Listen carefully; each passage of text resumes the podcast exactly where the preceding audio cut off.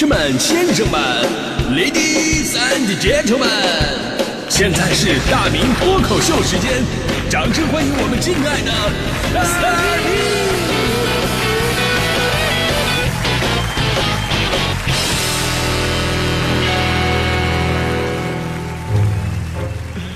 明！好，欢迎各位来到今天的大明脱口秀，我是大明啊、今天咱们说防沉迷这个话题啊，真的是勾起了很多童年回忆。因为从小到大呢，作为一个爱好广泛的人，真的沉迷过很多的事儿啊。比方说，我沉迷过看电视啊。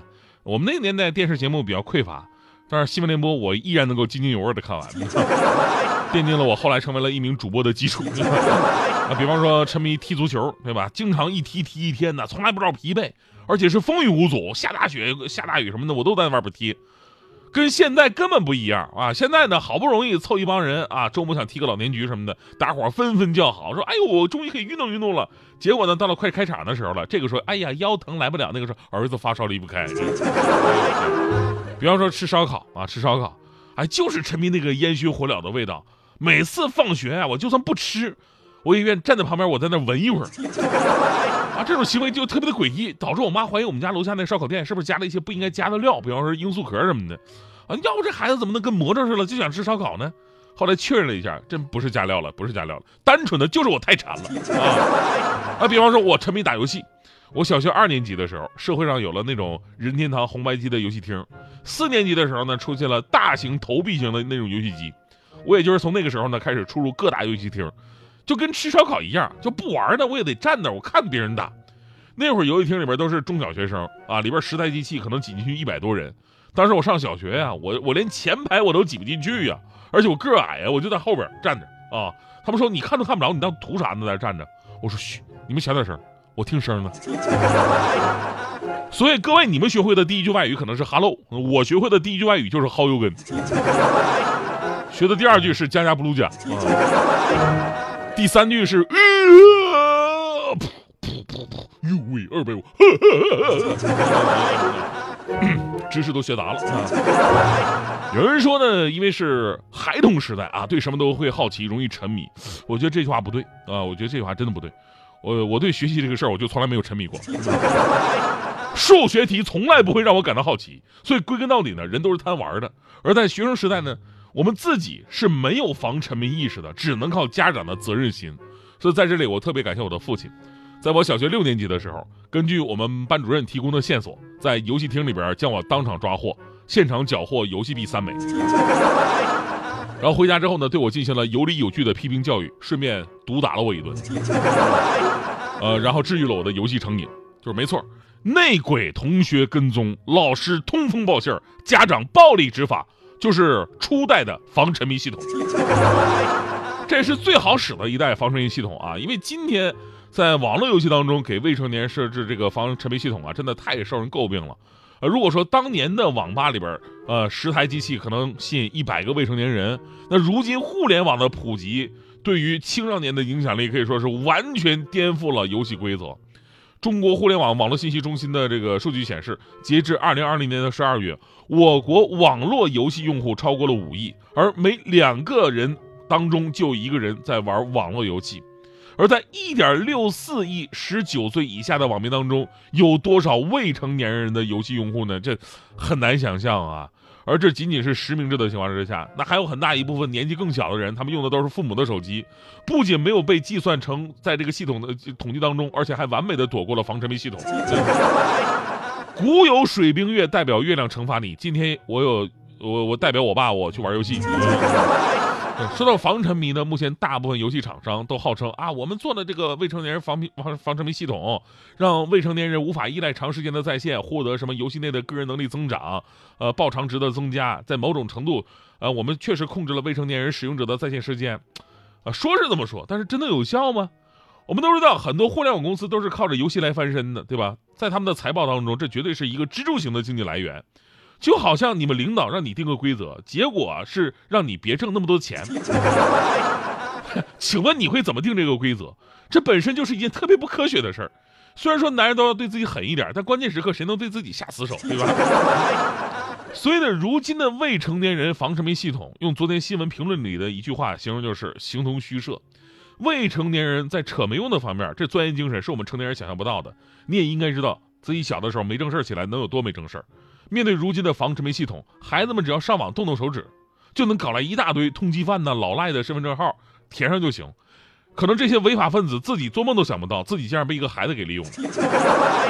再加上很多互联网公司本身就给你留了很多的后门，有的表面上让你刷脸，其实你拒绝几次，他们就也不要求了。有的说啊，一天你只能玩多少个小时，但是在规则漏洞之下，一天玩上十个小时，它也不是什么难事儿。于是呢，整个防沉迷系统可能最有用的，也就是游戏开篇那八句话了：抵制不良游戏，拒绝盗版游戏，注意自我保护，谨防上当受骗，适度游戏益脑，沉迷游戏伤身，合理安排时间。享受健康生活，这八句话的作用啊，相当于烟盒上的吸烟有害健康。防沉迷系统最后防了个寂寞。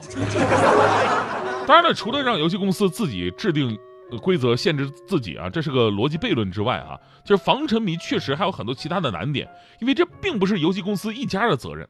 你说白了，游戏公司他们的主要责任是什么？他们出品合格的好游戏，这才是他们真正的工作。而防沉迷更多的是社会和家庭的责任，不能单方面的去责怪这个游戏公司。刚才我说的这个初代防沉迷系统，真正管用的不是说这个内鬼告密，老师穿小鞋，我爸毒打我，对吧？真正管用的是他们的责任心。如果同学他只是跟你哥俩好，老师只管你在学校里边学习，别的一概不管。那父母呢，只要你乖听话，别吵吵啊，那你就他就不会找你麻烦。那这什么沉迷你都防不住。所以呢，防沉迷既要从科技手段上提升，也需要社会相关部门以及法律上的一个监管。还有就是呢，家长真得负负起责任。要不说给孩子用什么智能手机有用吗？有有意义吗？对吧？你就用以前的诺基亚多好啊，最多玩个贪吃蛇。我说你要一一个孩子，你玩贪吃蛇你都玩沉迷了，你你也算是人才了。而说到成年人啊，这个我确实是重点，就是我觉得成年人他也需要一个防沉迷系统。你这成年人自己更夸张，你自己天天手机不离手，你能指望自己孩子能什么热爱户外啊，热爱学习？不可能啊！但现在呢，我们每天是不是刷着什么短视频，也不知道看什么，但是就是离不开，是吧？过了一会儿就看看什么微信呐，好像有多少人能能联系你似的。走在路上，你有有一天，哎，我忘带办公电脑了啊，拉拉拉倒，我就就无所谓，知道吧？有一天你说，哎，我忘带手机了，立马回去就完了。然后呢，玩起游戏来比小孩还投入啊！你说的这个，我妈就是，我妈一度热衷那个什么开心消消乐，每天举个手机就在那玩啊，还给我发什么推送。我一看这不行啊，这这整整个下去，你人身体肯定就受不了了。我赶紧给我妈订了那个去三亚的机票啊，我让她感受一下大自然，远离那些无聊的手机游戏。然后呢，一周以后我妈回来了，我问妈呀，你玩咋样啊？我说哎呀。儿子玩的特别的好啊！一周的时间我升了八级，那家伙在三亚吹着海风打游戏的感觉，那感觉真是盖了帽了。怎么能哭呢？一切会好的，一切都去吧，你就得想着，既然没办法，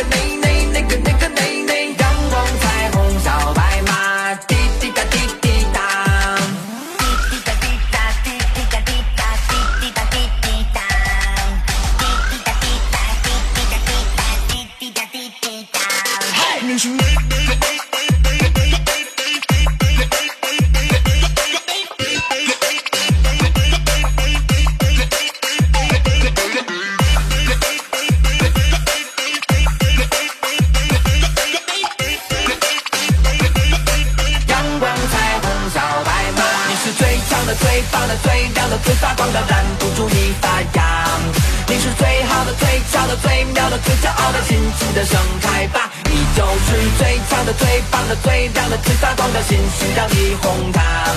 你是最好的、最俏的、最妙的、最骄傲的阳光彩虹小白马。生活是笑话，别哭着听它，别在意更换，不了。的是你想，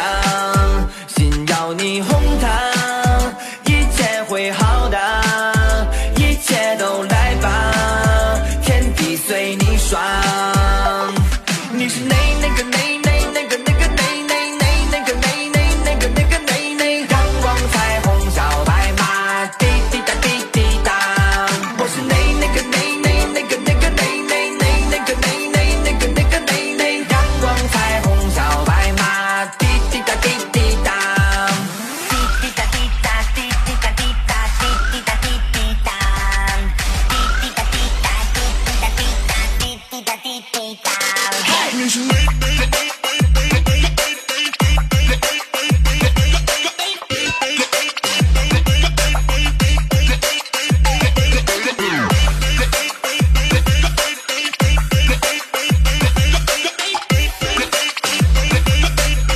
光、彩虹、小白马，你是最强的、最棒的、最亮的、最发光的，拦不住你发芽。你是最好的、最俏的、最妙的、最骄傲的，尽情的盛开吧！你就是最强的、最棒的、最亮的、最发光的，心需要你哄它。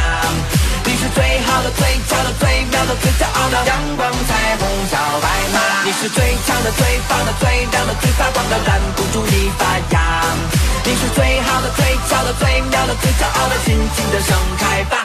你就是最强的、最棒的、最亮的、最发光的，心需要你哄它。你是最好的、最俏的、最妙的、最骄傲的阳光彩虹小白马。